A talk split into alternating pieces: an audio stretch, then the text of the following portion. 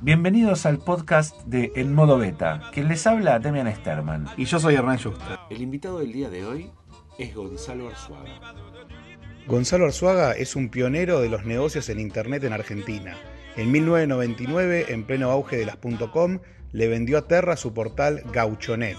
Hoy está abocado a la revolución del blockchain y las criptomonedas. No lo presentamos más, vamos directo a la nota.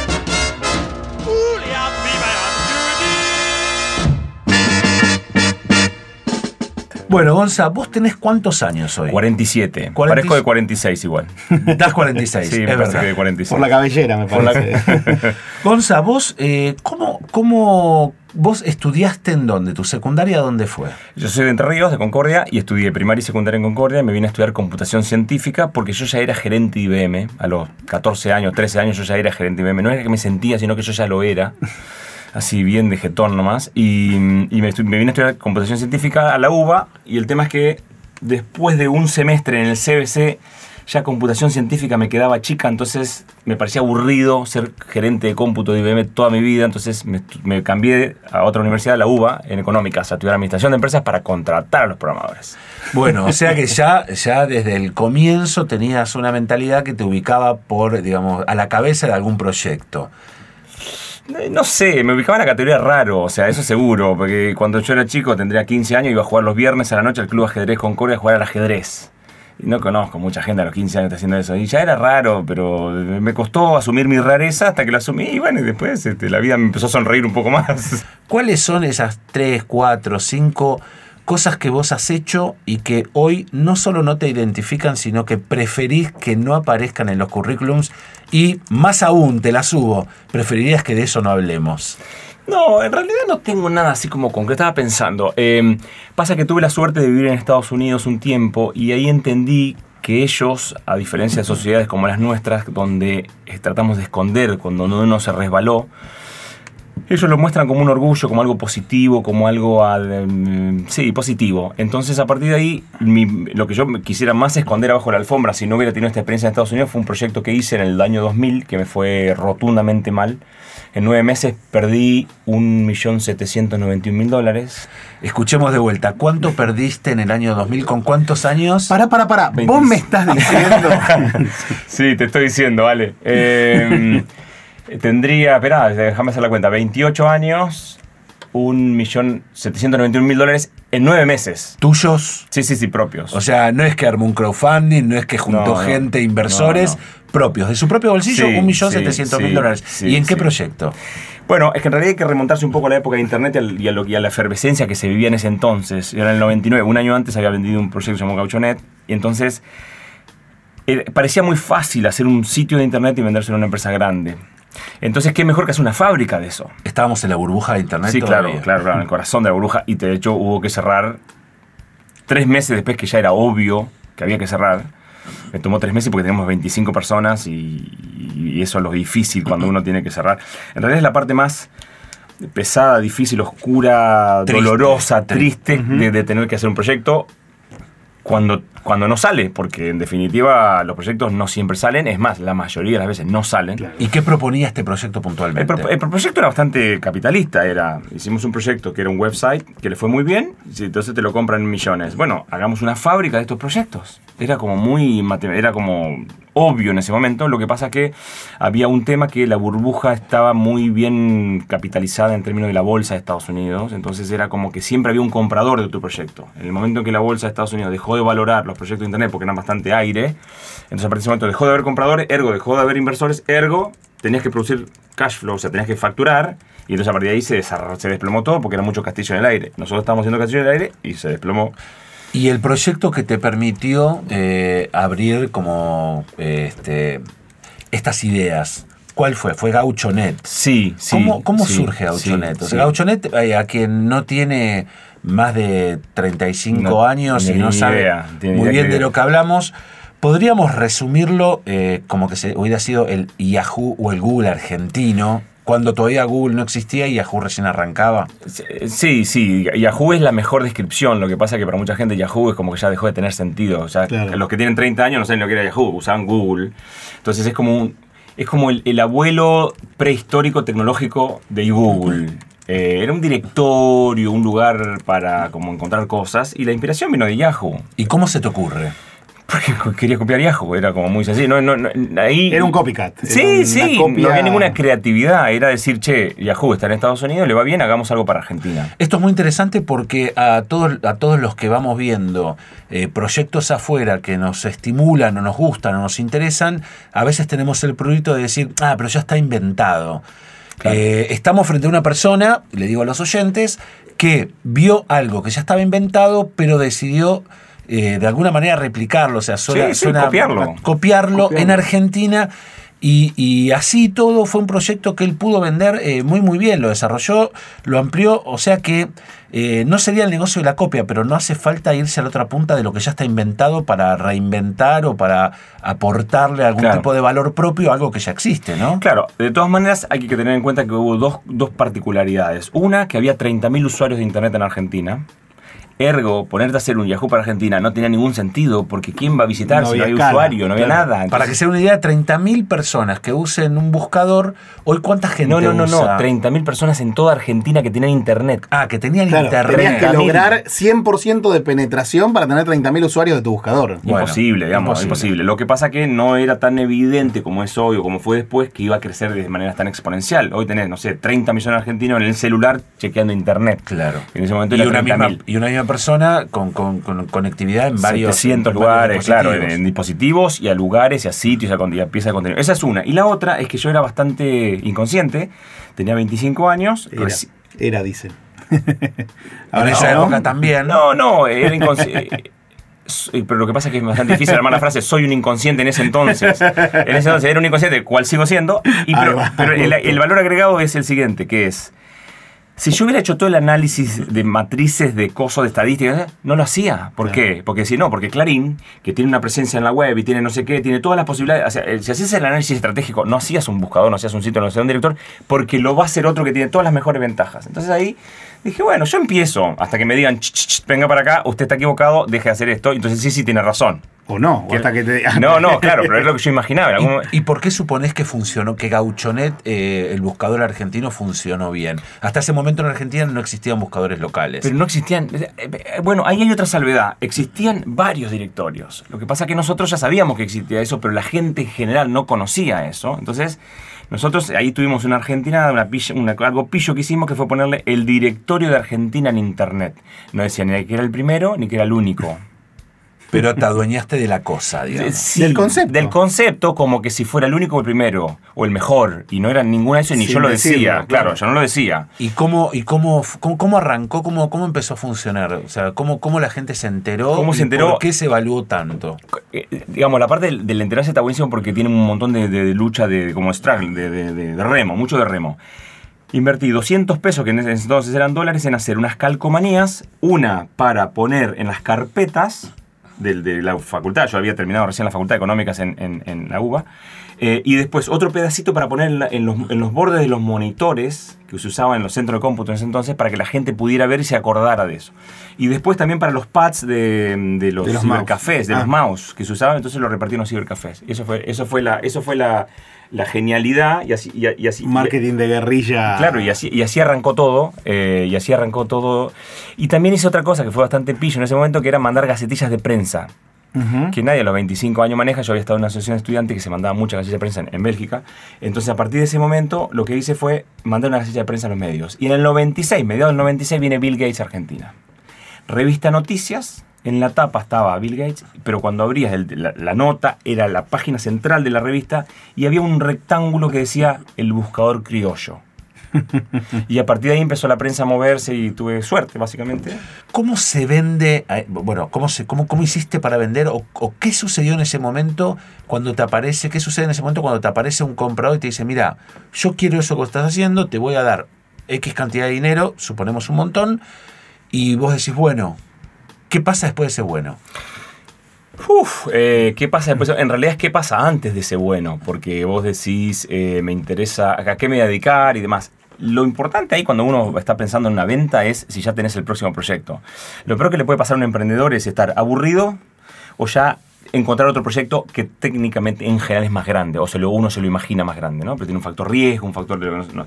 Entonces, a partir de ahí es, bueno, ¿qué haces después? Y hay una, una cosa interesante, cuando vos estás negociando el contrato, en, tu momento en ese momento vos embolsaste un montón de plata, en tu, en tu cabeza tenés un montón de plata. Entonces, cuando en el párrafo 8.c.3 hay una cláusula que se tranca y te dicen, entonces se cae la transacción, esa plata que vos tenías dejó de ser tuya. Es como muy loco lo que te pasa en la cabeza. ¿Cómo, cómo es ahora explicarnos un te, poquito te- más? te pasa algo, te pasa algo muy loco porque vos empezás a negociar. Ponerle por, por, ponerle por 100 mil millones de pesos. O 100 mil millones de dólares, ¿no? Un número ridículamente irreal, ¿no? Empezás a negociar por esa plata. Entonces, en el momento que vos empezás a negociar, esa plata ya es tuya, Sí, ¿no? Porque Ya partimos pensás- de esa base. Ya pensás qué vas a hacer, qué vas a hacer con tanta plata, vas a poner en el banco, vas a hacer esto, vas a comprar esto, vas a... Listo, ya te la gastaste un poco, la invertiste. El tema es que si después por algún motivo se tranca la transacción y se cae esa transacción y no se termina haciendo, vos perdiste esa plata. Cuando en realidad es toda una elucubración mental porque nunca la tuviste. Esa plata no era tuya hasta que no vendías. Bueno, pero no es tu caso porque vos vendiste. Sí, pero hay, Y entonces- pero hay 500 posibilidades de que se caiga. Entonces yo ya vendí para poder hacer el próximo proyecto, que fue el que me pegué el palo este que te conté antes. O sea, vos cuando vendiste, vos ya sabías que Sí, no ibas a hacer la típica argentinada de hice un proyectito, me llené de guita, lo vendí y ahora, ¿qué hago con tanta guita? la gran frase de estoy salvado, ¿no? Ese concepto de estoy salvado. Eh, difícilmente un emprendedor, alguien que le gusta generar proyectos que funcionen, se sienta salvado, porque en realidad tenés otro problema. ¿Cuál va a ser tu próximo proyecto que funcione? Sobre todo cuando a los que nos gusta hacer sentimos que las cosas que estamos haciendo nos posiciona socialmente también, ¿no? Nos, no- nos construye como, como personas sociales, como emprendedores, como empresarios, como, no sé, dentro del grupo de amigos, como el, como el, que, como el que ganó, como el que le fue bien. Digo, vos de la noche a la mañana o después de mucha negociación te encontraste con mucho dinero en el banco. ¿Qué hiciste al día siguiente donde esa transacción que vos decías que se puede hacer o no se hizo? Eh, Al al día siguiente. siguiente. me levanté, me tomé el CO32, me fui a la oficina y le dije a los chicos, vendí Gauchonet. Nadie lo podía creer. Éramos un grupo de 5 o 6 locos peleando algo nuevo. Lo que pasa es que se había puesto como de moda el tema internet. Empezaba a salir en los diarios que había mucha gente de Estados Unidos que estaba haciendo mucha plata, vendiendo sitios en fortunas. Entonces es como que empezaba a haber un run. Nosotros tuvimos nueve interesados en la compra. Hubo nueve empresas que en distintos momentos de, la- de las negociaciones, todo eso. Hasta que en un momento llama Inés Leopoldo, la persona que conozco, que conocí, que me presentó a Ana una amiga de Concora, me presentó a Inés Leopoldo, que trabajaba en, en La Nación en ese momento, que la habían reclutado de Telefónica, para un proyecto que se llamaba Telefónica Interactiva Terra, y salieron a comprar en Latinoamérica portales de Internet, que serían los gauchonets, y ISPs, los proveedores de acceso. Y entonces empaquetaron todo eso en Latinoamérica, y salieron a la bolsa de Estados Unidos, llegó a valer más que Amazon, Terra en su momento, en el año, creo que el año, al principio del año 2000, o sí, cuando fueron, a- cuando fueron a la, a la IPO los de Terra. Eh, ¿Y qué haces con esa plata? El otro día empezás a invertir empezás a correr como loco para hacer el próximo proyecto. En nuestro caso era Garage Latino, empezar a contratar 25 personas, empezar a contratar un lugar, alquilamos un galpón de mil, metros cuadrados. Ya estás, con- el próximo. Había que desar- desarticular, había que enganchar la gente que se quedaba en la, en la nueva compañía, con los que. Nada, todo el día, laburo Bueno, básicamente. yo, yo tengo entendido que una vez que, que vendiste eh, y una vez que desarrollaste este proyecto y no funcionó, decidiste invertir en vos. Que te fuiste a estudiar chino a China. Contanos. Sí, es menos, es menos lineal que eso, ¿no? ver, o sea, ¿cómo? te estoy contando el postre, pero digamos, te- te- cuando estás en el plato lo estás haciendo, estás caminando, no sabes que estás invirtiendo en vos. Me tomé un año sabático porque no daba más.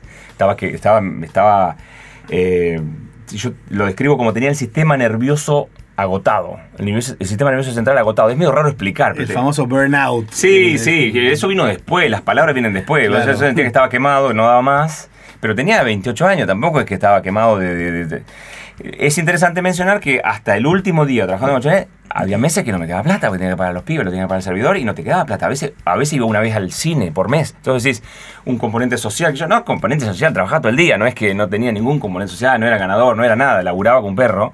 Eh, y no era, digamos, no tenía glamour, era trabajar, trabajar, trabajar y, y- y trabajar nomás, sábado, los domingos como hoy, era como, era trabajar, no, no había otra cosa, no había un rol social de cosas, de componentes, eso, eso viene después. ¿Qué pasa en criptomonedas que despierta tanta atención de tu parte? En realidad, durante, qué sé yo, cinco años no le di ni pelota. Me parecía que eso era una pavada, la plata digital, figuritas. Lo, lo, lo minimicé como una pavada, un juego, un- una boludez. Hasta que en mayo del año pasado, algo me cliqueó y me metí a investigar. Le di una oportunidad, le di 10 minutos. Y descubrí unos videos de Andreas Antonopoulos, que es un griego americano, que la verdad que es muy, muy interesante cómo su, su visión, su filosofía, cómo explica todo el impacto que tiene y me fascinó. Así que esos 10 minutos se convirtieron en una hora, en dos horas, en un día, en dos noches. ¿entendés? Le dediqué dos semanas intensivas, ¿sabes? que después ya me daba, como ya lo escuchaba loco, lo escuchaba en 2X a los audios, a los videos. ¿no? un poco más de velocidad. En, en dos veces, más rápido, dos veces más rápido para, para ya meter y realmente me pareció alucinante el mundo que no era, dejó de ser una idea de una pavada para pasar a ser algo que puede tener unos impactos muy, muy fuertes. Es complejo, porque hay que switchar la cabeza, ¿no? Para poder entender qué es lo que propone una criptomoneda. ¿Qué es una criptomoneda y qué propone? Como para explicarlo para los que no entendemos. Me parece que lo más fácil es empezar por Bitcoin, que es la más conocida, la originaria, la precursora que empezó en el 2009. Y básicamente, ¿por qué no se inventaron las monedas digitales antes? Si hoy todo el mundo, todo el mundo, que todas las cosas que hacemos en una gran cantidad de cosas son digitales. Cuando decís moneda digital no te estás refiriendo a el que tiene una, una home banking Correcto, y hace una transacción por internet. Estamos hablando de que no es una moneda física, no se puede tocar. Es algo que existe en digitales, en unos y ceros. Claro, como Facebook, como Instagram, como YouTube, como Twitter, como un montón de cosas. Es algo que existe, pero no se puede tocar, es un intangible. Correcto, pero digo, teníamos un montón de cosas que eran digitales, menos la plata.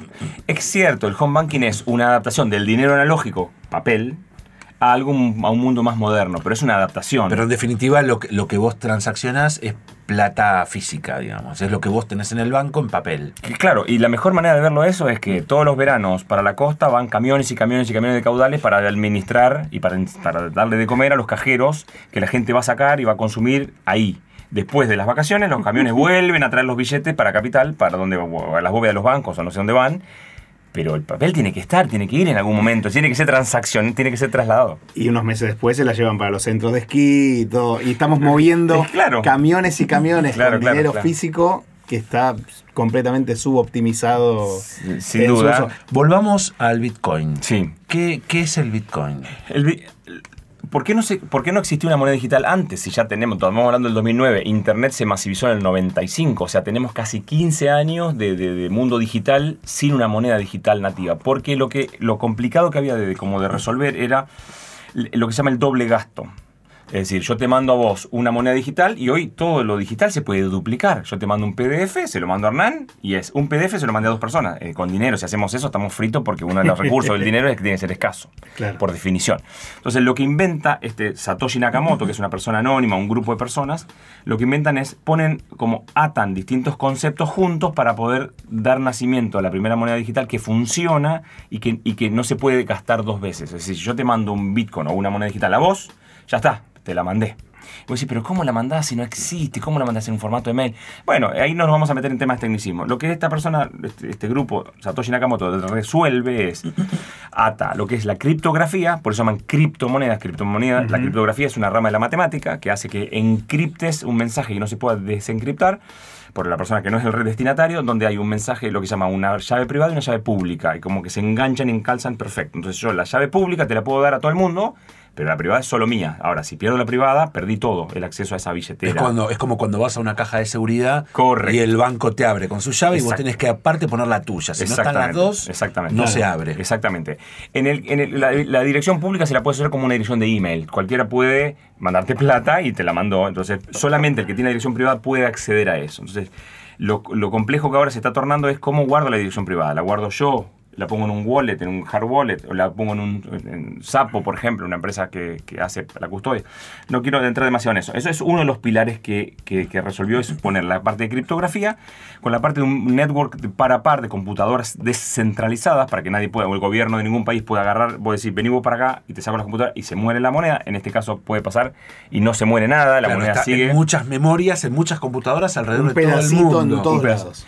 no, la misma copia en todas las computadoras. el mismo si vos modificás una porque lo hackeaste, no podés modificar las otras tantas. No, se modifican todas. Si la modificas bien, sí. Si vos robás una computadora de la red, no pasa nada porque se, maneja sin cabeza, descentralizadamente. Claro. Entonces, eso es una de las cosas interesantes, que no está emitida la plata por ningún gobierno y ningún gobierno puede como censurar. Es incensurable la moneda. Y te hago una pregunta. Si, si no está generada por ningún gobierno, o sea, no existe una casa de la moneda, ¿cómo se ¿Cómo aparece esa moneda? Y otra pregunta que me queda atada a esta es, nosotros estamos acostumbrados a que la moneda física nuestra está equilibrada por el oro en este caso. Estaba. Que, Estaba, o estaba, pero, 48 pero bueno, años. vos tenés que tener una reserva que... que Ya no. No es más así. Bueno, ¿cómo funciona en el, en el Bitcoin? Igual, vamos al tema de la, famosa reserva de valor. En el año 1971 Nixon abolió el tema de el, el- que el dólar esté atado al, dol- al oro. El Entonces no hay más, oro. al patrón oro. No hay más reserva de valor oro. O sea, eso ya quedó como concepto. Igual sigue existiendo. O sea, media, hace medio siglo que ya se, no está más y todo uno sigue pensando que es así.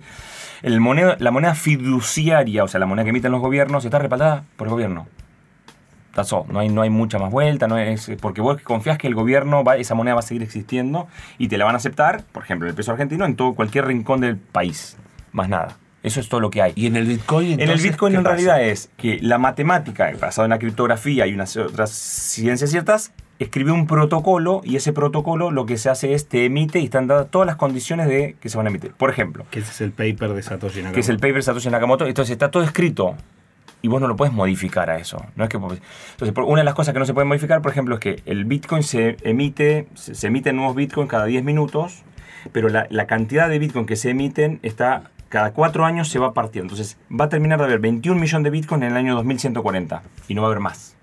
Andá a decirle eso a algún gobierno de cualquier país que no va a poder emitir más moneda La maquinita. La creo, maquinita. creo que no asume nadie de presidente en ningún país porque dice, no, pará, flaco, yo quiero controlar eso porque yo tengo, necesito emitir.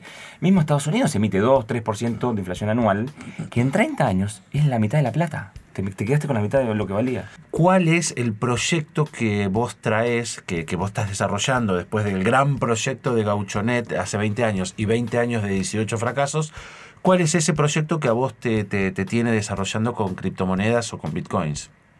En realidad, lo de la presión del gran proyecto ya no la tengo más. O sea, estoy haciendo lo que me parece tengo ganas de hacer ahora y lo que se fue dando naturalmente es lo que más me gusta. Cuando empecé a invertir en el mayo del año pasado, empecé a invertir en ICOs, que son como las nuevas monedas que se van creando.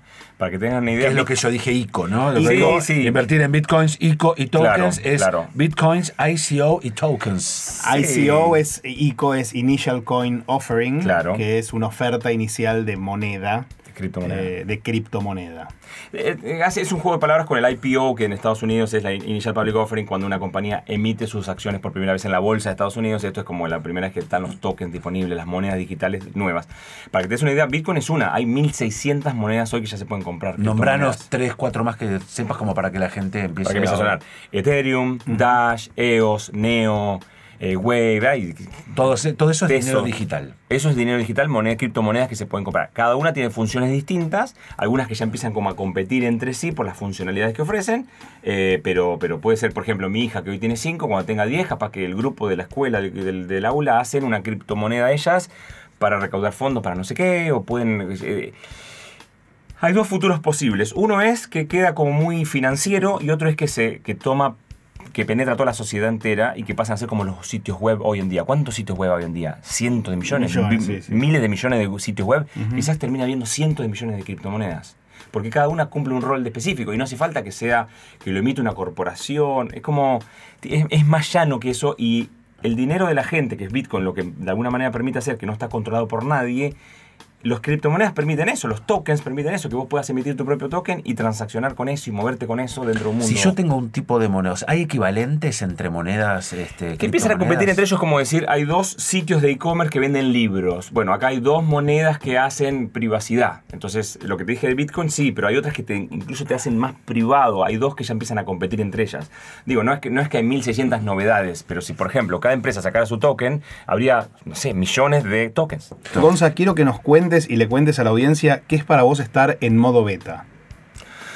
El modo beta es vivir, porque, eh, digamos, beta es todo el tiempo, estás probando, probando, probando, o sea, nunca deja de probar, es como la vida misma.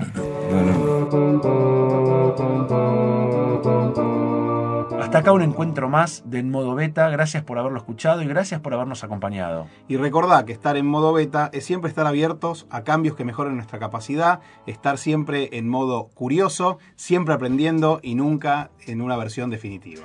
¿Querés escuchar otras charlas con emprendedores, con gente que sabe de tecnología, con creativos, con innovadores? No te pierdas, hace clic en las otras charlas que tuvimos en los otros podcasts que estarán por venir. バンバンバンバンバンバンバン。